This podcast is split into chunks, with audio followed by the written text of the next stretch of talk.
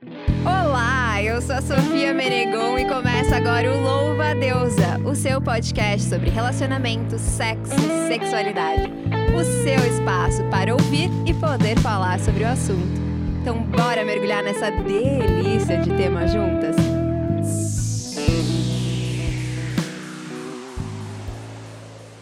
É Páscoa. Essa era uma das minhas reuniões favoritas na infância. Eu não sabia muito bem por que, que a gente estava ali, mas tinha família, comida boa e ovos de chocolate escondidos. Precisa mais de quê? Para ser sincera, eu apenas fui pesquisar um pouco mais a respeito dessa data agora mesmo para contribuir com esse roteiro. Na minha pesquisa, eu aprendi que a Páscoa cristã se baseia em uma celebração hebraica. No entanto, o motivo da celebração é outro. Para os cristãos, é momento de relembrar a ressurreição de Cristo. Isso eu acho que eu sabia. Mas parece que houve algumas influências de outras culturas e religiões nos símbolos, como o coelho e o ovo, por exemplo. Tudo isso para dizer que esse é o nosso especial de Páscoa. Por isso, vamos falar sobre sexo e cristianismo. Tô ligada que o cristianismo não se baseou unicamente na Bíblia para estabelecer aquilo que repassaram como ensinamentos. Apesar de a própria Bíblia ter passagens com interpretações diferentes, né? E a gente ouve isso constantemente. Mas lá pelo século IV, Agostinho de Pona deu uma mexida com as concepções cristãs do sexo. Ele dizia que o desejo sexual tinha levado Adão a aceitar a tentação de comer a maçã, sabe? Aí, pela primeira vez, talvez, não sei, o sexo foi relacionado ao pecado, gerando um grande, como é que eu posso definir? Um grande furor sobre o tema. Agora, sexo era pecado. Eita, nós! É óbvio que a história entre o cristianismo e o sexo não começa e nem termina por aí, não é mesmo? Mas as visões atuais sobre o tema podem ser muito diferentes, inclusive por parte dos cristãos. Por isso, hoje recebemos mulheres que têm muito a falar sobre sexo e sobre religião. E esse episódio vai ser um tanto diferente porque a gente vai ter duas partes, na verdade, três partes. Uma conversa com a advogada, mestre em direitos difusos e coletivos, doutoranda em ciência da religião. Eu tenho que até virar a página porque essa mulher faz muita coisa e não coube numa página só. Ativista pela liberdade sexual das mulheres e membro da EIG, Evangélicas por Igualdade de Gênero. Daniela Leão, seja muito bem-vinda. Obrigada, muito obrigada. Prazer estar aqui. Obrigada pelo convite. Ai, o prazer é inteiramente nosso. E a Dani está aqui no estúdio conosco, mas a gente já bateu um papo muito bacana com a Meirielle, uma mulher muito incrível e que vai acrescentar bastante para nossa conversa de hoje. Vamos ouvir. Oi, Meire, muito bom falar com você. Estou muito feliz da gente começar essa entrevista, né? Você que é uma mulher muito incrível. Então, eu já vou começar pedindo para você se apresentar aí para quem está nos ouvindo. Oi, meninas, tudo bem? Bom, meu nome é Meirielle, mas vocês podem me chamar de Meire. Eu sou cantora e influenciadora digital. Eu fui descobrindo, né, os meus caminhos na internet e foi bem legal, porque eu, na verdade, sou engenheira civil de formação. Eu sempre cantei na igreja, eu fui criada na igreja evangélica. Então a gente já até vai entrando nesse assunto, né? Eu sempre cantei na igreja. E aí, de repente, eu comecei a cantar na internet. Eu falei, não, é isso que eu quero fazer, eu quero ser cantora profissional. Eu larguei a minha profissão, né? Eu trabalhava no escritório de engenharia. Larguei a minha profissão e comecei a cantar realmente profissionalmente. Hoje eu canto profissionalmente, né? Esse é meu trabalho. E eu faço um trabalho de influenciadora digital também, que é o que eu amo fazer, né? Eu amo influenciar as pessoas, gravar vlog, vídeos. E a minha pegada, né? A minha área de influência, digamos assim, é o público feminino, né? É o empoderamento feminino. As minhas músicas são todas sobre empoderamento feminino, né? As minhas músicas autorais. E como eu fui uma garota, né, criada na igreja evangélica, o meu público, né, é 90% das meninas que me seguem são evangélicas. Então acaba que falar sobre empoderamento feminino para essas meninas é diferente de falar de empoderamento feminino para meninas que nem sonham em viver as coisas que a gente já viveu, né? Hoje em dia eu trabalho nessa vertente, né, de falar com meninas evangélicas e eu tenho o clubinho secreto das amigas da Meire, que é um espaço, a gente tem um grupo no WhatsApp, eu mando cartas para elas. É um clubinho de amigas mesmo, assim, eu quis resgatar essa essência, né? De, das mulheres que se unem e contam segredos e vão dividindo coisas. É um clubinho de sororidade. É, é um trabalho assim contínuo, sabe? É mês a mês eu vou vendo essas meninas se libertando, se transformando e cada vez mais, né, querendo libertar outras mulheres, ampliando a visão delas de mundo, né, se libertando mesmo das amarras patriarcais, né, que a igreja tanto que a igreja impõe na gente, né? Muito linda a sua trajetória, muito legal de ouvir tudo que você disse. E assim, uh, você disse que foi criada na igreja, né? Como que aconteceu isso? Você, desde sempre, a partir de que idade? Como que foi a sua inserção aí no mundo religioso? Eu simplesmente nasci na igreja evangélica. Eu acho que se tivesse um hospital dentro da igreja evangélica, eu teria nascido ali dentro, né? Porque toda a minha família é evangélica, eu já, já nasci nesse contexto cultural, né, social, enfim. É, minha, toda a minha família, por parte de mãe, por parte de pai, assim, todo mundo é evangélico. Então eu não conhecia outra realidade. Demorou muito tempo, né? foi na escola, assim, aos pouquinhos eu fui conhecendo outras realidades, porque a minha vida era ali, né? A minha mãe, né, ela já foi abrindo os caminhos para mim, porque minha mãe também foi criada na igreja evangélica, então é uma, uma sucessão, né? E, e para ela, minha mãe, ela, ela, ela já é, assim, meio insubmissa, sabe? Então, para ela, aquilo ali já era difícil, né? Algumas coisas já eram difíceis para ela. É já foram difíceis para ela, então ela não queria passar aquilo adiante. Então, só para te exemplificar, por exemplo, na minha família, né?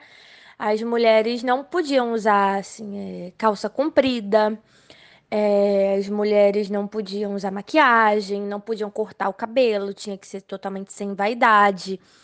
E a minha mãe, ela já foi quebrando isso, né? Ela já era assim meio subversiva, né? Então ela já foi passando isso para mim.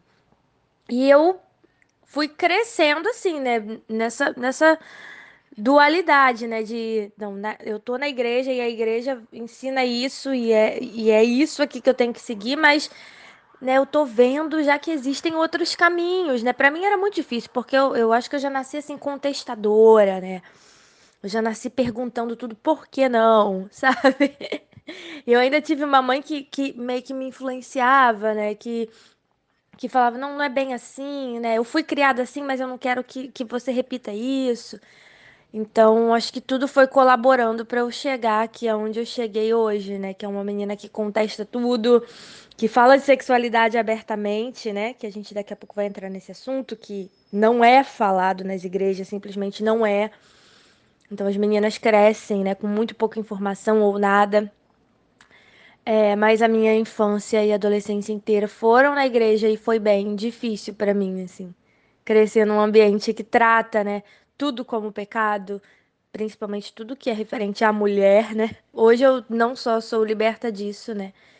Ou estou no caminho, porque também não é um processo tão fácil, mas eu também liberto outras mulheres. E viva as mulheres que abrem aí portas, né, para as gerações seguintes, né? Eu falo isso bem emocionada é, com o seu relato com relação à sua mãe, que já foi uma mulher é, transgressora em muitos aspectos, que te passou essa essa vontade, né, essa liberdade também para ser ser uma mulher questionadora e poder questionar outras questões e agora abrir espaço para outras mulheres, né, para as próximas gerações. E agora entrando ainda mais no nosso assunto, né, você falou já falou que não se falava sobre sexo na escola, né? Mas a minha impressão de observadora, alguém que não foi religiosa, mas que tem essa experiência de observar pessoas religiosas próximas de alguma maneira, é que existe alguns conceitos, né? Algumas regras que estão postas. Não sei se realmente não é falado de forma nenhuma, mas parece me parece que já estão postas. Por exemplo, ah, não pode fazer sexo antes do casamento. É, ou então, se o sexo ocorre, ele deve ocorrer de determinadas formas. Então, como que foi para você, dentro da sua experiência, é, abordado o tema da sexualidade dentro da igreja? Era o que realmente em nenhum momento era falado? Ou nos bastidores é, se falava algo a respeito? Como que foi a introdução desse assunto, né, nesse contexto religioso? Olha, na minha experiência, né, na igreja que eu frequentava, pode ser que outras meninas que frequentem outras igrejas evangélicas tenham tido uma experiência diferente da minha. Mas na minha experiência, né, numa Assembleia de Deus no interior do Rio de Janeiro, é, não, não existia esse assunto, sexo. Não existia. Simplesmente não, não era mencionado isso, sabe? Eu sei que tem algumas igrejas né, maiores que fazem encontros de casais, essas né, que fazem algumas palestras para adolescentes e tudo mais, e é uma iniciativa até bem legal, mas realmente não, não foi o meu caso, assim, no meu caso, era simplesmente não era tocado nesse assunto, né? Só o que se sabia é que não podia fazer. Isso daí ficava, era meio que uma nuvem implícita, assim, sabe? não pode fazer. E aí, de vez em quando, aparecia uma adolescente grávida, né? Uma menina ficava grávida, óbvio, porque não existia né, um menor incentivo para essa garota se prevenir, para os meninos, né? Então, de vez em quando aparecia uma adolescente grávida na igreja, isso era muito comum na, na minha igreja. E aí a minha mãe, minha mãe que falava: Poxa, né? Essa menina podia tantos, tantos meios para ela se prevenir, ela podia ter usado camisinha, né? Tipo assim, era meio que uma, um alerta para mim, sabe? Não fique grávida, não. E ela fala, minha mãe sempre falava para mim assim, é, não fique grávida porque eu não vou cuidar de filho. Se você ficar grávida, você vai ter que parar de estudar e cuidar do seu filho. E esse era o terror da minha vida, né? Então, assim, a gravidez, ela era colocada como um castigo, né? Essa menina que engravidava na adolescência, ela era excluída de tudo, assim, de tudo mesmo. Ela não, o, o peso para os meninos é sempre menor, né? Mas a menina que engravidava, ela era olhada assim como se ela fosse uma pecaminosa, né? E, e era isso, assim, era assim que o sexo era tratado. Era quando uma menina adolescente engravidava, ela simplesmente era olhada com um olhar sujo, né? E também quando um, uma, um jovem, um adolescente, né, caía em pecado, o que é cair em pecado, né? Fazer sexo antes do casamento. Mas não necessariamente engravidou, né? Às vezes nem engravidou. Mas caiu em pecado, se alguém descobrisse, esse jovem ele também era excluído de todas as atividades da igreja, ele não podia participar, por exemplo, do conjunto dos jovens, né, dos adolescentes e tudo mais. Ele era deixado no banco e ali era uma marca de que ele pecou, e aí todo mundo da igreja sabia que ele pecou e tudo mais. E os jovens sempre pecavam, né? os jovens sempre pecavam. Para as meninas era bastante diferente, né? Porque a consequência para as meninas, na maioria das vezes, era uma gravidez é, na adolescência. Era, era bem, bem complicado. E. E assim era tratado o assunto sexo nas igrejas. Né? E uma coisa que eu achei muito interessante da sua fala, né, é que, uh, embora a gente não fale sobre sexo, né? O sexo é pecado e é tão pecaminoso, né? É, esse assunto que só de falar a respeito eu corro o risco de estar pecando. Mas por outro lado, existe esse julgamento, né? Apontamento de dedo aí para aquela pessoa que sai dessa regra, né? Que, bom, resolve fazer sexo antes do casamento, por exemplo, e etc. E para uma mulher que possivelmente tenha engravidado, né, antes do casamento ou na adolescência, então se julga, se exclui essa pessoa, então existe essa questão da punição também. Então essa menina que aparece grávida de repente na adolescência, ela é punida, ela é excluída, né, mas ela não teve nem acesso à informação sobre sexualidade. E ainda que tivesse, mesmo assim aparecesse grávida, mesmo assim resolvesse ter uma vida sexual, né, ela é, essa exclusão, ela me parece que por si só, ela vai contra os ensinamentos que eu, de uma maneira muito leiga, né, ouvi serem passadas por Jesus, que era essa figura justamente que acolhia todas as pessoas, independente das suas crenças, né? Um homem que andava entre as prostitutas, inclusive, né? Talvez a gente não esteja falando da mesma coisa, mas enfim, são coisas semelhantes, né? Alguém que falava que atire a primeira pedra quem nunca pecou, né? Enfim, então eu fico pensando se não acaba sendo é, exatamente contra os ensinamentos de Jesus. O que, que você acha? Totalmente contraditório. Agora a gente vai botar fogo no parquinho aqui. Você foi perfeita na sua colocação, né, de falar que Jesus, ele foi essa pessoa, né? Jesus ele veio para cá para salvar a gente, mas não dessa forma mágica que as pessoas falam: "Ah, Jesus veio para nos salvar dos nossos pecados". Cara, Jesus veio para salvar a gente da gente mesmo. Ele veio para salvar aquela sociedade que botava o dedo na cara do outro e condenava o outro. Ele veio para salvar a gente dessa perversidade humana, né, dos julgamentos. Jesus foi um libertário das mulheres, né? Jesus, as mulheres que andavam com Jesus eram mulheres totalmente fora do padrão.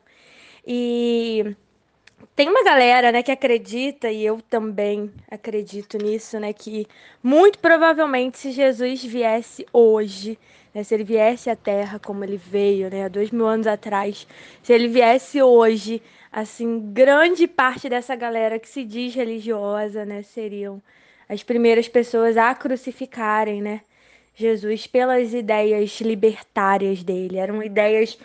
Imagina, né? A gente tá falando aqui, eu tô falando aqui de 20 anos atrás, 15 anos atrás. Você imagina dois mil anos atrás um cara com esse tipo de pensamento, né? Tipo assim, não, gente, não vamos julgar, né? Ainda que fosse pecado, né? ainda que sexo fosse pecado, que não é, ainda que fosse, não vamos julgar, né? Mas enfim, é, voltando, você falou até que ah, não, não tem nada a ver, mas tem tudo a ver uma coisa com a outra. O problema, e eu falei disso numa live esses dias, o problema é que assim, as pessoas querem pegar o, os ensinamentos, né? Onde está escrito isso, que ah, não pode fazer sexo antes do casamento, X, Y, Z, são nas cartas de Paulo, né? Então, as cartas de Paulo foram escritas para uma sociedade em específico né? Não tem como você pegar esses ensinamentos totalmente fora do nosso contexto, do contexto da nossa época e transportar isso para cá. Então, o que acontece é uma grande descontextualização né, da Bíblia. Não há realmente um estudo, não há um interesse, né? Em se tratando de mulheres, não há um interesse realmente em estudar nada sobre a Bíblia que favoreça mulheres, né? Então, a maioria das pessoas que, que faz teologia nas igrejas, né, que, que prega nas igrejas, são homens, né, não tem jeito. Então, esses homens, eles vão aí pregando, né, a Bíblia totalmente fora de contexto, né, não levando em consideração que a gente está né, em um dos países, por exemplo, que mais mata LGBTs no mundo, e os pastores continuam a pregar que ser gay é pecado. Então, é uma, é uma é de uma crueldade muito grande o que se faz com a nossa teologia, né? É, e as pessoas, elas insistem, eu falei isso numa live, elas insistem em pregar, né, literalmente os ensinamentos de Paulo e totalmente negligenciar os ensinamentos de Jesus. Eu acho que, óbvio, óbvio, né, que isso é proposital. Existe aí, né, um, um uma grande existe aí um, um, uma grande estrutura né que não pode ser abalada de jeito nenhum né porque se a gente for imagina se a gente for começar a pregar os ensinamentos de Jesus na igreja né o que vai ser dessas estruturas comerciais né em que se transformaram os templos. Então é melhor a gente pregar os ensinamentos de Paulo mesmo totalmente fora de contexto né. Então a gente fala aí que os jovens não podem melhor jovens é melhor que vocês não transem tá? Mas se vocês forem transar, que seja dentro do casamento, sabe? Os ensinamentos de Paulo. Enfim, que era uma pessoa que, no caso, não transava. Então, os pastores, né, que transam a beça, vão lá e pegam os ensinamentos de Paulo para ensinar a juventude, para controlar os corpos da juventude. Não é só para isso. É só para manter o controle das pessoas naquela estrutura social, naquela estrutura econômica, né? E social que é a igreja. A igreja ela precisa do controle dos corpos, principalmente do controle dos corpos femininos, né? Porque a gente sabe que o controle dos corpos femininos é uma ferramenta muito poderosa aí de, de não, não só de opressão, né? Mas é a, a opressão, ela acaba trazendo outras coisas, né? Ela acaba trazendo vantagens para os grupos dominantes. Então é mais interessante controlar corpos do que libertar corpos, né? Falar as coisas que Jesus falou é muito, muito, muito é muito libertador. Não vamos pregar o evangelho de Jesus, não. Vamos ler as cartas de Paulo sem contexto, porque as pessoas não vão estudar mesmo. As pessoas mal têm aula de português na escola, né? É, aqui a gente está falando. E, e, quando eu, eu falo isso, eu estou falando de uma pessoa que cresceu numa igreja dentro de um lugar mais carente, né? Que as pessoas mal tinham aula na escola, então ninguém vai nunca questionar isso. A gente continua controlando os corpos das mulheres, dos jovens e tudo mais, né? Demonizando o sexo e enriquecendo às custas da fé dessas pessoas, né? Que é o que, que é o que é feito.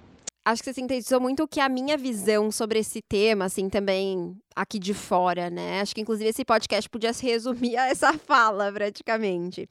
Mas, assim, você disse que foi, nasceu na igreja, né? Podia até ter nascido dentro mesmo, se tivesse uma maternidade ali. Mas houve um momento de ruptura em que você percebeu, bom, eu até aqui faz sentido para mim, depois disso não, né? Eu imagino. Qual que foi esse momento, se ele existiu de verdade? Tive dois momentos de ruptura. Na verdade, o, o primeiro, né? A, essa, essa ruptura com a igreja aconteceu muito antes de eu sonhar em promover essa ruptura para outras mulheres. Então, o primeiro momento, que foi o momento em que houve essa, essa, essa minha. que eu comecei a questionar muito a estrutura da igreja, foi quando eu entrei na universidade.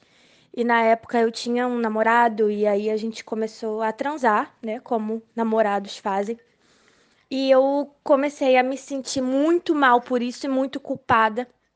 E eu tinha uma outra amiga também que era de uma família muito católica, né? A família dela era católica na proporção que a minha era evangélica. Então a igreja católica também condenava isso, né? Dela tá transando com o namorado.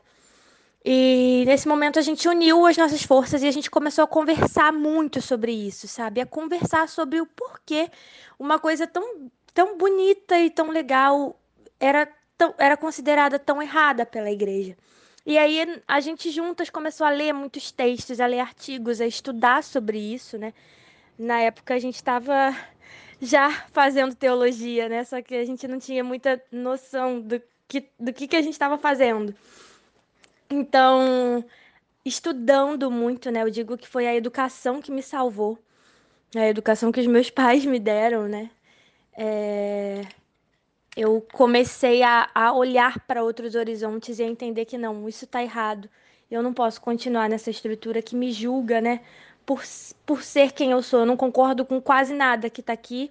Naquele momento também eu já era maior de 18 anos, então eu tinha como ir me esquivando da igreja aos poucos, né? Porque antes, né, morando na casa dos meus pais e, enfim, não, não existia a menor possibilidade de sair da igreja, de romper com a igreja, mas aí eu já tinha né, 18 anos, já estava na universidade, né? Já estava me encaminhando ali para um casamento, né? Então eu já conseguia romper com essa estrutura, né, dentro de alguns limites também. Então esse foi o primeiro momento, a educação me salvou, né, o conhecimento. A própria Bíblia diz, né, conhecereis a verdade e a verdade vos libertará. Então foi o conhecimento que me, me, me libertou. E num segundo momento, né, que foi quando eu comecei a, a falar com mulheres, né, como que eu, que eu decidi chegar e falar assim, gente, olha só, eu passei por isso aqui, vocês, né, vocês também podem ser livres, né? Vocês também podem ter conhecimento e eu vou eu vou passar para vocês tudo que eu aprendi, todas as minhas experiências. Isso aconteceu há muito pouco tempo. Eu comecei a, a falar né, sobre feminismo, é, sobre empoderamento feminino. Né, eu, eu criei esse showzinho só que eu estava entendendo que as meninas que me seguiam, elas não, elas não estavam respondendo. Né? Elas não estavam entendendo nada. Eu falava sobre empoderamento e tudo mais, e elas simplesmente não entendiam aquilo, né? É, era, era muito descolado da realidade delas. E aí, de repente, eu comecei a levar e eu que há anos e anos e anos não pisava numa igreja, eu comecei a levar a Bíblia para os meus encontrinhos, né? Eu comecei a levar uma música evangélica para tentar falar a linguagem daquelas meninas, porque o mais importante é que a mensagem seja passada, independente de, de qual linguagem você vai estar usando. E eu entendi que a linguagem para aquelas meninas entenderem o que eu estava querendo comunicar é o evangeliquez mesmo, né? E se for para ser assim, eu sou uma pessoa que, apesar de hoje não, eu não me entendo uma pessoa dentro de nenhuma religião, eu sou extremamente espiritualizada, né? Então eu entendo que cada uma de nós aqui tem um, tem um chamado, né? Tem uma vocação. E se for para eu cumprir o meu chamado através disso, né, através dessa linguagem, é essa linguagem que eu vou usar, porque é para isso que eu tô aqui, né? É para servir ao outro, né?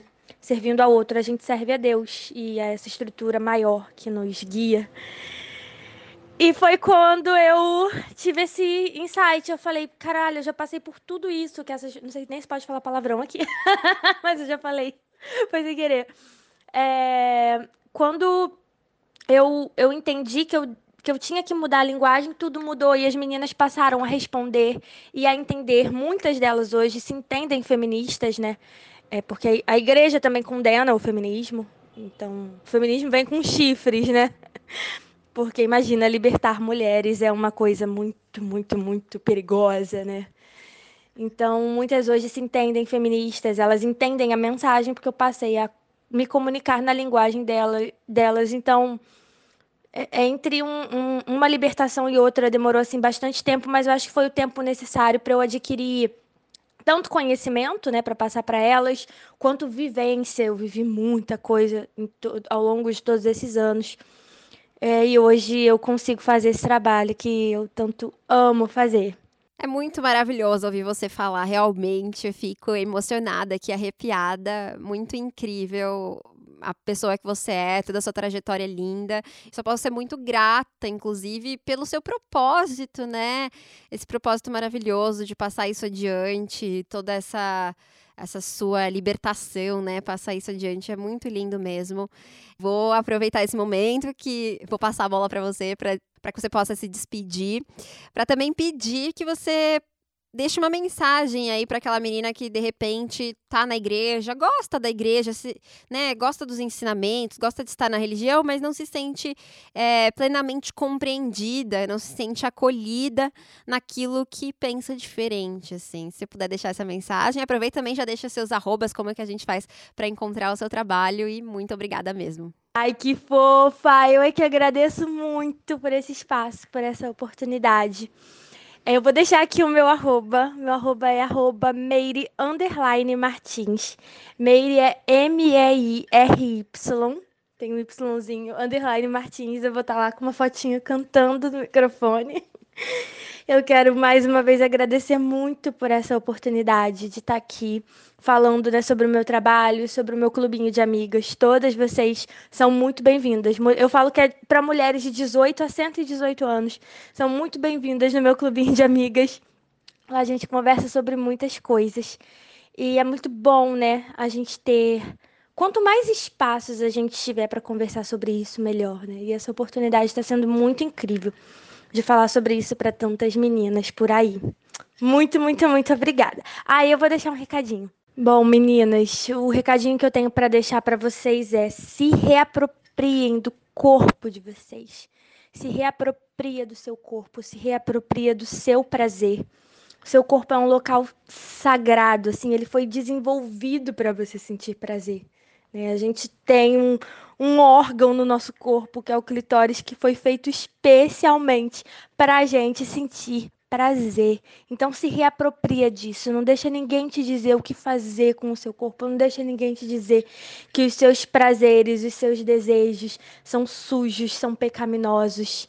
Tudo que tem em você, tudo é sagrado. Então se reapropria disso, usa isso como você quiser, seja livre, livre, livre para exercer a sua sexualidade da maneira como você sentir, né, como você achar melhor. Um beijo. Obrigada, Meire. Bom, eu acho que a Meire sintetizou muito da minha visão a respeito desse tema enquanto observadora, né? Porque, como eu disse, eu realmente não sou uma grande conhecedora desse assunto, não sou religiosa, mas eu observo algo muito parecido com o que ela expôs, assim. Mas eu acho que cada um tem a sua experiência, né? E só vivendo que a gente realmente consegue entender, talvez, algumas questões. Por isso que a gente também incluiu outras mulheres nessa roda de conversa para conhecer outras visões. Então, Dani, já vou começar perguntando para você é, como que foi a sua experiência dentro desse universo da religião, né? Você, assim como a Meire, a Meire falou que nasceu dentro da igreja, ela falou que se tivesse uma maternidade dentro da igreja, teria sido lá mesmo. Hum. Com você foi algo parecido ou não? não. Isso é bem engraçado, né? Eu costumo dizer o seguinte, que a minha mãe tinha plano de saúde. Né? Então eu nasci no hospital, não nasci na igreja, né? Isso funciona bem dentro da igreja, né? É, enfim, o que acontece? Eu tive uma fui educada na igreja católica, tive uma tradição católica, fiz primeira comunhão, participei de todo o processo de catequismo, né? E quando eu sei lá, estava por volta dos meus 13, 14 anos, aquele, aquele espaço já não me preenchia, já não, já não me encontrava naquele espaço. Então, com 13 anos. É, com 13 anos. Já não me encontrava, as respostas não, não eram exatamente como eu queria que fosse, né? Como eu queria que me encontrasse. De, então eu comecei a frequentar o, o centro espírita que minha mãe frequentava. Né? Ah, sua mãe também fez essa transição da católica para o centro espírita ou ela já era da do centro espírita? Ela já era do centro espírita há muito tempo. Tá. É, e aí eu comecei a frequentar o centro espírita e também aquela espiritualidade não me completava, não respondia minhas inquietações e tal. Fiquei lá por uns dois ou três anos, então eu tive uma ideia boa, né? Consegui ter várias experiências bem positivas nesse universo. Mas foi depois, quando eu conheci o meu marido, já estava com, sei lá, 22, 23 anos, que eu conheci a igreja metodista. E aí sim, aí eu me apaixonei por aquele tipo de espiritualidade, aquela forma de conduzir a vida, enfim, né? Aquela conduta. Então eu tenho uma experiência um pouco híbrida, né? É, pra... você teve passagem por diversas vertentes, né? Dessa é. De, dessa, é, do cristianismo mesmo, né? Uhum. Porque ali todos. É. E também, como estudiosa, né, é, faço ciência da religião, eu tive contato com outras religiões também, de, não de matriz cristã, né? Tive contato com banda, com a, o candomblé, a, a o budismo. Então, e isso tudo me interessa, né? Tudo que tem a ver com religião, religião. me interessa. Uhum. E religião e sexo, então, aí fica mais Aí gostoso. melhorou. Maravilhosa. É. É, e assim, você estava me contando aí dessa trajetória. Que que é, você consegue identificar algo que foi uma ruptura para você ou foi simplesmente não estava me sentindo mais à vontade naquele ambiente da Igreja Católica e, e transicionei? Foi isso. Foi só isso. Foi não só teve isso. Na, nenhum episódio é. específico. A gente costuma. Tem um jargão muito forte, né? Que tem na, na nas igrejas, no, no, universo evangélico protestante, é o processo, é a questão da conversão, né?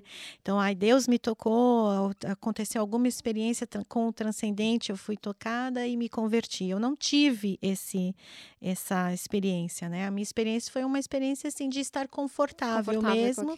Eu sentei e falei, eu gostei dessa poltrona Agora eu tô descobrindo que ela vai para trás um pouco, né? Desce, sobe, mas eu, é, é onde eu me encontrei espiritualmente falando, né? Porque a religião sempre foi uma coisa muito forte na minha vida. Tá. Né? Sempre foi uma pessoa bem espiritualizada. É, assim. e sentir essa, esse apoio religioso certo. sempre foi muito importante na minha vida. Então, acho que é isso, assim. E dentro dessas passagens, né, já vamos. Já quero saber sobre o sexo, né, gente? Vamos não perco falar tempo. sobre sexo.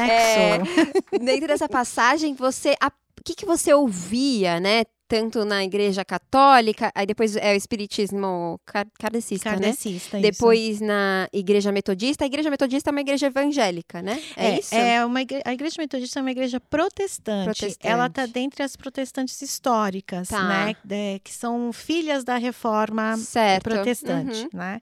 É, as igrejas evangélicas, elas têm mais a ver com o movimento pentecostal, que é tá. é posterior Né? Tá. Então, Nossa, igreja- muito importante essa diferenciação que eu não fazia ideia. É, a igreja protestante, ela tem mais um cunho histórico e está mais ligado mesmo à racionalidade da reforma protestante. Certo, tá. Bom, é, aí, inclusive, quando eu recebi o convite, né, eu fiquei meio passada, assim, eu falei, meu Deus, o que, que a igreja ensina sobre sexo, né? Uhum. Então, a resposta é zero, nada, né? Nada. Hoje, olhando, né, analisando mais cientificamente, né, todo esse Uhum. processo, é, como é que eu enxergo isso? Com a cooptação do império é, para com a religião cristã, né, que a gente diz que o bizantino se converteu para o cristianismo e tal, mas a gente pode fazer uma outra leitura mais política também. Ele cooptou esse movimento e institucionalizou o cristianismo.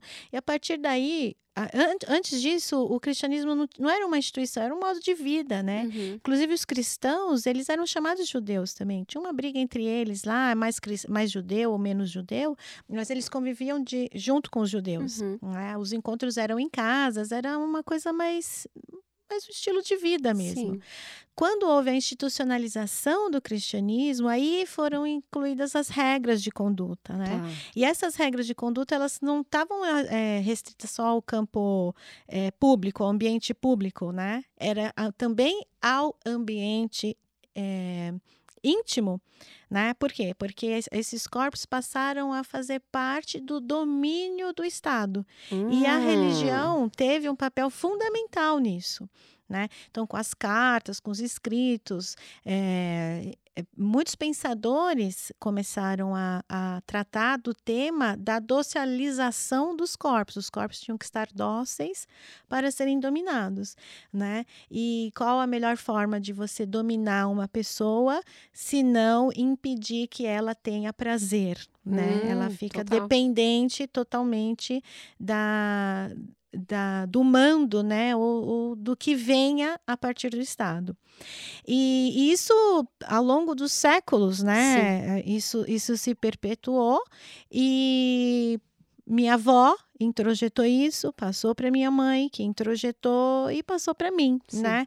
Isso não é falado, isso só está nas condutas. A única coisa que a gente, que minha mãe me falava é, olha, menina direita tem que casar virgem, Hum. né? É, é a menina que se dá o respeito não procura o, outro homem. rapaz, né? E isso também vai criando a dicotomia, né? Da Uhum. menina que é para casar e da menina que é para namorar. A gente ouve muito isso, né? E imagino que dentro de um contexto religioso isso esteja muito presente, porque afinal o casamento é um, né, pensando na Igreja Católica, é um dos sacramentos, né? E é algo importante, imagino, inclusive, para para as igrejas protestantes, né? Sim, sim, né? O casamento é, um, é uma instituição, é uma instituição que concede um status social. Uhum. Né? A mulher casada na sociedade ela tem um valor diferente da mulher não casada ou da mulher separada. Uhum. né? E esse status social ele é validado pela igreja, né? Pela religião. Vamos colocar assim. É, inclusive, a gente percebe dentro das igrejas, fora das igrejas, na sociedade em geral, um certo sofrimento, né, que muitas meninas têm, muitas mulheres têm, que é a questão dessa dicotomia, mulher para casar e mulher para trepar, vamos colocar assim, né? E a mulher para casar não se trepa antes do casamento, não transa tal. Isso gera sofrimento, Uhum. né? Isso gera um sofrimento porque você pode estar de um lado ou do outro. É. Quando você está de um lado, no meu caso, né? Eu, Uhum. Encontrando pessoas com quem eu estudei, enfim, pessoas do, Do do meu passado. né? Fala, nossa, como você tá linda, tal, não fiquei com você porque você não era para namorar, você era menina para casar. E porra, quem vai ca- querer casar com 15 anos? Eu não Como queria assim, casar. né? Eu queria namorar, né? Mas não tive namorado. Uhum. Porque eu era muito certinha, eu tinha esses valores introjetados, né? Olha. Sem perceber. E é assim que funciona mesmo, viu, Uhum. gente? É assim. É. É, eu, eu posso falar dos altos meus 42 anos, isso acontece. Hoje está diminuindo, né? É, ainda Mas bem, né? ainda é um valor é, bem forte. Uhum. No caso do homem, né? Então, eu sou um cara experiente, já transei com várias mulheres tal, mas elas não servem para casar. Então, eu casei com uma mulher virgem e aquelas mulheres que tiveram as experiências, que tiveram essa vida, hoje elas provavelmente estão sozinhas, né? Não conseguem, é, Uhum. não, não, não conseguiram vencer. Então, a necessidade da gente vencer esse paradigma é muito grande, Sim. né? E na igreja a gente não discute isso. Na Ah. igreja, a igreja não. Qual que é a minha visão? A igreja não fala sobre sexo, porque esses valores já estão culturalmente introjetados. Então, não é um problema da igreja católica, não é um problema dos cristãos, é um problema social, um problema cultural. Todas as mulheres, dentro ou fora da igreja, sofrem esse tipo de preconceito. né? É. Eu, eu, assim, enquanto uma pessoa que não tive uma criação religiosa, nem, assim, nenhuma, inclusive não fui batizada, porque meus pais tinham esse, essa ideia de que eu fosse muito livre para escolher qual que é a fé que eu quisesse seguir, se eu quisesse seguir alguma, né? É, eu não tive essa essa sensação de ou eu sirvo para uma coisa ou eu sirvo para outra, por exemplo.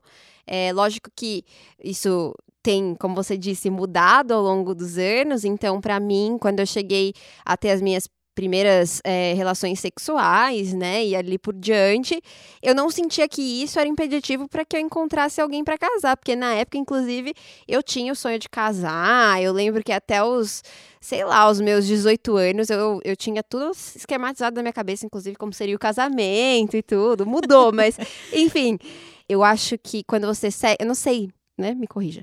Quando você segue uma religião, muitas vezes você espera daquela, daquilo que você segue, daquilo que você acredita, nem precisa ser uma religião, né? Eu, por exemplo, sigo pessoas de diferentes vertentes, não necessariamente religiosas, mas também.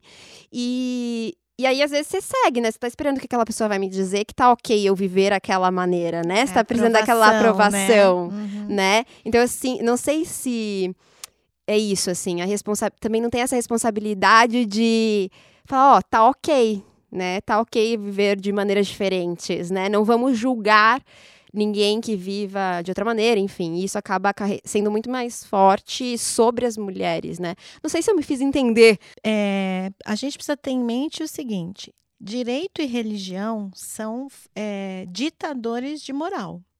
E a nossa moral ocidental é judaico-cristã. O judaísmo tinha sua forma específica de lidar com a dominação dos corpos, né? E o judaísmo, ele é eminentemente patriarcal.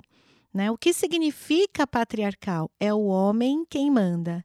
Se nós somos de fonte, né? se nós bebemos na fonte da, eh, da moralidade judaico-cristã, toda essa construção de pensamento, toda essa construção do que é a moral, ela nasce aí, né? E o direito replica. Então, por exemplo, aborto é crime. Uhum. Tem um- uma ou outra lá, condição que não é crime, né? Uhum.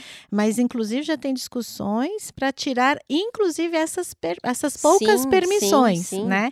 Então, assim, é, é- é isso que eu tô, o que eu tô querendo dizer aqui é, direito e religião, eles são construtores da moral social.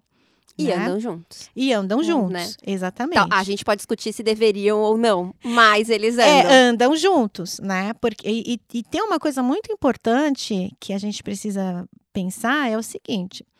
A gente fala ah, o direito, ah, o Estado, ah, a Uhum. religião, mas isso são abstrações da nossa mente que elas não existem na realidade. Na realidade, são pessoas que ocupam esses espaços, né? Uhum. é, que essas instituições têm, são espaços muito importantes, mas que é impossível você não, não, não conceber o seu valor enquanto você estiver ocupando aquele espaço. Sim. Né? Então, é, é- essa é a preocupação que os, a- as pessoas que estão nos espaços públicos precisam ter, né? de entender que a- aquilo é, é pode ser o valor dela ocupando um espaço público que é de todos. E o, o grande problema que nós estamos passando hoje, as pessoas não estão entendendo isso. Estão colocando a sua moral como a moral ideal como a moral a ser seguida e provocando perseguições aí a morais diferentes. Mas enfim, é, então assim é, tentando responder, né, a sua a sua pergunta, a minha confusão mental, tentando voltar aí é isso, né, é, a, no, a nossa construção cultural né? Ela é feita da fonte judaico-cristã e o judaísmo é eminentemente patriarcal. Perfeito. O que significa isso no final das contas, né? O homem precisa ter certeza que o seu descendente é dele mesmo, uhum. que o filho da mulher é filho dele. Uhum. Como é que vai haver a transmissão de herança e tudo mais, né? Isso significa o quê? Que a uhum. mulher tem que ser única e exclusivamente dele. Dá até um arrepio aqui. Mas no fundo, no Mas fundo, no fundo é, isso. é, isso. é E aí a gente vai ver o que, o que, que a herança está ligado a qual âmbito da vida? Ao âmbito do direito. Exato. Não tem como a gente fugir disso. É, né? Não, você foi perfeita em decodificar o, o que eu tinha dito. Tá pegando um gancho na sua fala, ela comentou que sobre a libertação das mulheres ser algo visto como perigoso, né? Exatamente. Acho que conversa bastante com isso. É, isso é uma realidade não apenas quando a gente fala do universo religioso, né? Mas, enfim, como que a gente refuta a ideia de que a liberdade das mulheres é algo perigoso? Como que a gente transforma essa ideia dentro desse contexto religioso que é o que a gente está falando hoje, né? Olha, eu acho que não tem outra forma senão desconstruir a estrutura patriarcal que utiliza a forma machista de exercer o seu domínio. Não tem outra forma da gente é, pensar. O que, que é o medo? O medo é, é a, a sensação que você sente de perder espaço, de perder poder, de perder, de perder sua validade, né? Então, é, a gente fala, muitas vezes a gente fica pensando no, no machismo, no patriarcado, como um valor unicamente masculino, mas não é, né? Uhum. Mulheres, existem mulheres machistas, patriarcais, e que não percebem. É, a gente né? reproduz isso, A né? gente reproduz isso a todo momento. É um exercício, né? Até o processo, o meu processo de libertação sexual, de, de libertação do meu corpo, de transformá-lo em um corpo político, transformá-lo em um corpo valoroso, para além do meu ambiente residencial, o meu processo de libertação do meu corpo, transformá-lo num corpo público valoroso, com uma moral diferente da moral que me foi imposta, que me foi passada, esse processo foi uma desconstrução muito grande. Não, eu não acordei, eu não dormi machista, patriarcal e acordei feminista e livre. Não, muito uhum. pelo contrário, né? Devo esse processo principalmente às minhas amigas feministas que me acolheram, que me ensinaram a, a descobrir né, as, as formas que me prendiam, aquilo que me dominava, e também ao meu companheiro que topou ele topou, né? Ele, Isso é ele, super importante, né? Meu companheiro, ele, ele, ele pode ter se sentido ameaçado, né? Enquanto o macho, alfa da casa, mas ele não, ele, ele se incomodou com esse espaço. Ele estava muito incomodado. Eu não quero isso só para mim. E aí então é um processo de desconstrução em conjunto, né? Isso, essa é a importância da relação, porque quando a gente for, tá bom, olha, do jeito que tá, não tá mais. Você topa mudar? Vamos juntos. Vamos juntos, né? E aí a gente chegou onde a gente chegou. E tem até um blog muito interessante de uma amiga, né? Ah, que escreveu é, é, Contos de uma Vagina Feliz, né? Ai, eu já amei esse nome! Maravilhoso! O blog dela é a vaginafelizoje.blogspot.com. Ah, já acessando agora. É, depois você pode colocar aí o link para as meninas, para quem quiser ver. E ela doou os direitos autorais para a EIG, A Olha! vai produzir o livro no segundo semestre, já estamos trabalhando nisso, segundo Que semestre. incrível. Que é, também ela, nesse processo de desconstrução, ela falou: vou contar para as pessoas, né, as minhas angústias, eu vou dividir, vou con- contar as minhas conquistas tal. E segundo semestre a gente vai ter aí uma, uma novidade. Aí. Ai, já quero fazer a minha reserva, minha pré-reserva. Como que faz? Já dá pra fazer ou tem que esperar? O livro vai ser editado pela EIG, vocês podem procurar a EIG, mulhereseig.wordpress.com Maravilha. ou é, pelo atendimentoeig.gmail.com ou no facebook.com barra mulhereseig. Aí posso falar, conversar com você, conversar com a Meire, é, mudou tanta coisa na minha cabeça. Eu achava que tanta coisa era diferente, assim, sabe? E eu percebo que realmente tudo está mudando, né? E Uhum. nós somos as grandes protagonistas dessa mudança, né? Você, a Meire, é cada uma no seu, no seu espaço, né? Na- No, seu lugar é, de atuação, né? Tá sendo a protagonista de uma grande transformação é, da sociedade como um todo, né? Isso é muito lindo. Inclusive, vou chamar agora para a roda mais uma mulher que tem uma outra vivência eh, sobre esse tema. A Aline Toledo, ela mandou pra gente um depoimento. Vamos ouvir. Oi, Sofia. Oi, pessoal. Eu vim falar um pouquinho sobre a minha experiência com religião e sexualidade. Meu nome é Aline, eu tenho 31 anos, ah, sou mãe de uma menininha linda de 10 meses. Eu acho que desde que eu sou gente, desde que eu tenho um- uma consciência, eu sou uma pessoa religiosa. É algo que faz sentido para mim, é algo que eu sempre busquei. Então, eu passei por algumas diferentes denominações, não vou especificar a minha nesse momento, porque eu não falo pela minha igreja, eu não falo pela minha fé. É, então, as minhas opiniões, elas são minhas, elas não são doutrinárias. Então, para não dar nenhum tipo de problema, eu prefiro não falar para não expor a denominação. Porém, é, eu cresci em um ambiente religioso, esse plano de fundo que vocês estão ouvindo aqui, essa música ambiente, a minha bebê, tá? Eu cresci em ambientes religiosos e ouvi de tudo um pouco sobre sexo, sexualidade, masturbação, ah, beijo na boca, todas essas coisas, e são os tabus religiosos que vocês todos já ouviram falar, né? É muito comum, isso é muito, é, muito dito ah, sobre virgindade, ímen, masturbação sendo um pecado, sexo como algo sujo, lascivo, etc. É, porém, hoje, depois de tudo que eu, eh, tudo que eu vivi, tudo que eu sei, eu, eu tento orientar os mais jovens do que eu de forma diferente. Quando eu tinha 17 anos, eu conheci o meu marido. Ah, eu não era da mesma denominação que ele, hoje somos ambos da mesma igreja.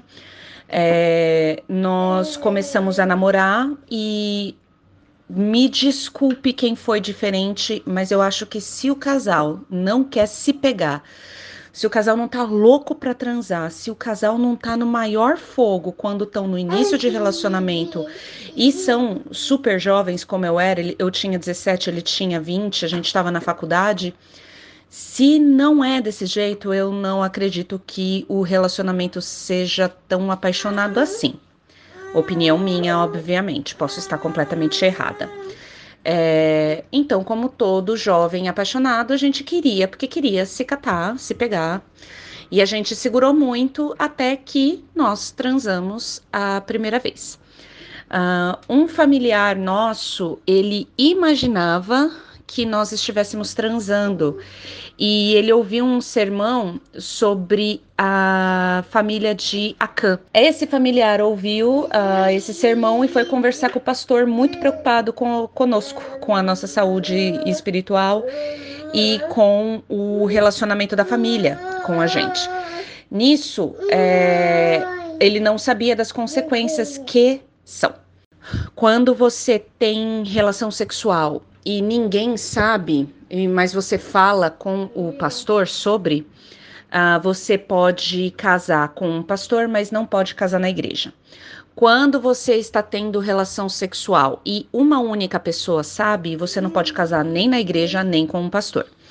A explicação teológica é bem bonita, porque diz que você. Deus te abençoou. O, o, o, sexo, na Bíblia, o sexo é o casamento. Então, quando você tem relação com a pessoa, ali você se torna uma só carne. Então, para que fazer uma cerimônia para abençoar se Deus já abençoou? No, naquele momento que nós tivemos nossa primeira relação, nós nos tornamos é, um só corpo perante Deus.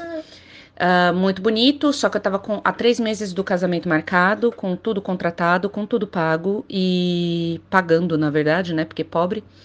E aí eu ia ficar sem o casamento, sem vestido, sem cerimônia, cancelar convite, falar isso para a família inteira, etc, etc. Então foi um show de constrangimento, foi um show de vergonha. Nós fomos disciplinados na igreja, ficamos sete meses sem poder fazer parte da, do, do, da liderança, sem poder trabalhar na igreja e tal. Isso foi um problema bem grande para a gente na época. Nós éramos muito novos e muito ativos na igreja. Eu tinha 20 anos quando eu me casei.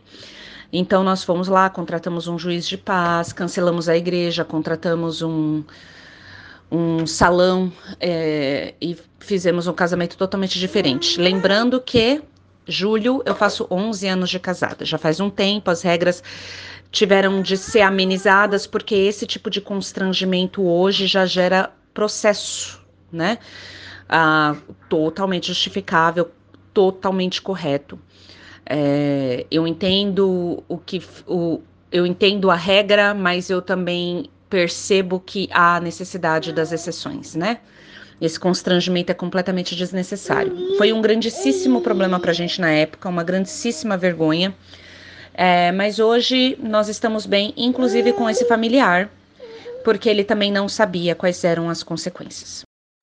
E hoje, é, também como mulher cristã, é muito comum ah, que haja que hajam opiniões sobre o tipo de parto, é, sobre o, o, o, o, jeito de parir, é tudo uma coisa muito plástica, é tudo muito engomadinho, é tudo muito certinho. Você maquiada de unha feita, pastor na sala orando pela cesárea e coisas do tipo, e eu pari natural, 100% nua, uh, gritando, meu marido na sala, uma equipe de mulheres sentadas no chão, foi uma coisa bem, bem animal, bem, uh, bem natural, e apesar da minha igreja falar muito em relação a uma vida natural, uh, a igreja cristã no Brasil é muito eurocêntrica e muito hipócrita mesmo, né? Com a nossa cultura, com a,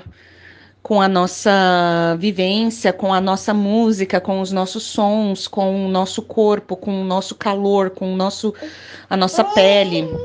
É tudo muito plastificado. Então, até a forma como eu pari, a forma como hoje eu crio minha filha, bicho solto, sentada no chão, comendo terra, usando roupa neutra, não necessariamente de meninas vestem rosa, meninos vestem azul. Eu amamento no peito, tiro o peito na rua mesmo, vai amamentar onde tiver, porque é só comida. Tudo isso é um ato político e revolucionário muito grande dentro da minha denominação. Acho que a vivência dela foi um pouco diferente, mas que acrescenta muito. Acho que no final a gente tem um entendimento muito parecido, né? Que, que delícia ouvir essas mulheres, né? Delícia ouvir vocês também, né? Ah. Maravilhoso estar aqui. É, é, dá um dá uma gana assim de, de continuar falando sobre isso, né?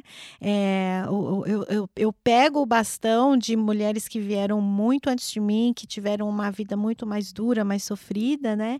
E saber que eu posso passar esse bastão para as pessoas, para vocês, para essa geração que está vindo, que vai ser ainda melhor, é muito gratificante, muito gratificante. Ah, eu tô chorando aqui. Coisa mais linda. É isso, né? Quem vem antes vai abrindo as portas, uhum. né? E a gente tem essa possibilidade de abrir as portas para as mulheres que estão por vir. E hoje eu aprendi realmente que todo espaço é um espaço para respeito, né? Não é possível falar sobre amor, perdão e compaixão sem que haja respeito a todas as pessoas. Só amor onde tem compreensão, só há perdão onde se encontra acolhimento, só há compaixão quando a gente é capaz de olhar através dos olhos das outras pessoas. Tem coisa mais maravilhosa para se refletir num domingo de Páscoa. Eu só posso ser muito grata mesmo a todas as mulheres maravilhosas que participaram dessa conversa. É, aqui comigo no estúdio e à distância, né? Juntas a gente realmente constrói um mundo muito melhor, né? Então, muito obrigada, Dani, pela sua assim, foi, foi tão incrível a sua participação. A nossa conversa, como eu disse, realmente transformou tanta coisa em mim. Então, eu sou muito grata, muito obrigada. Gostaria de, inclusive, pedir para você finalizar a sua participação, né, com uma mensagem para as mulheres que, de repente, muitas vezes não se sentem confortáveis em nesse processo de se libertar, né? E às vezes não se sentem confortáveis em é, conhecer mais sobre o feminismo, porque essa palavra às vezes assusta e às vezes elas têm medo de ser atacadas, enfim, por, por serem quem elas são e às vezes pelo, pelo histórico delas, né? Enfim, eu gostaria que você deixasse uma mensagem. Uma coisa muito importante para gente é entender o que são os ensinamentos de Jesus e o que foi a institucionalização da igreja. Em um momento, essa igreja foi institucionalizada e cooptou valores, né? É, que, que existiam à época que funcionavam para a organização daquela sociedade. Esses valores não funcionam, mas são os valores da instituição, não são os valores de Cristo, do cristianismo propriamente dito, né? O, é, é, Jesus Cristo acolhia mulheres, Jesus Cristo falava com mulheres, Jesus Cristo dignificava a vida de mulheres, né? Então, é, o, o Jesus Cristo, a mensagem de Jesus, ela não é contrária à mensagem do feminismo, mas de qual feminismo nós estamos falando? Aquele feminismo que acolhe a outra mulher como uma soror mesmo, como uma irmã, como aquela você se empatiza com aquele sofrimento ou com aquela dor ou com aquela angústia, né? Acolhe e diz: "Olha, você não precisa sentir culpa por isso.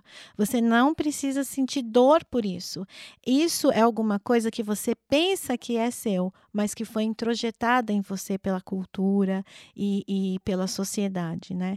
Quando a gente conseguir fazer essa pequena distinção entre instituição, aquela que organiza, que dita a ordem, e a, o ensinamento de Jesus, aquele que acolheu, aquele que não deixou ninguém para fora do reino, né, que ele veio proclamar. Quando a gente conseguir fazer essa diferenciação aí, eu acho que essa paz que a gente sente é, é maravilhosa.